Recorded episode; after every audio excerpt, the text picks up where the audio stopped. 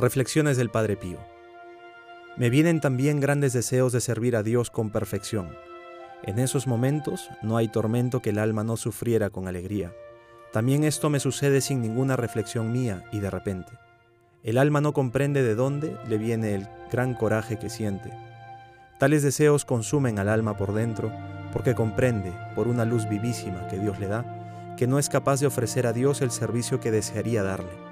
Después, todo termina en las delicias con que Dios inunda el alma.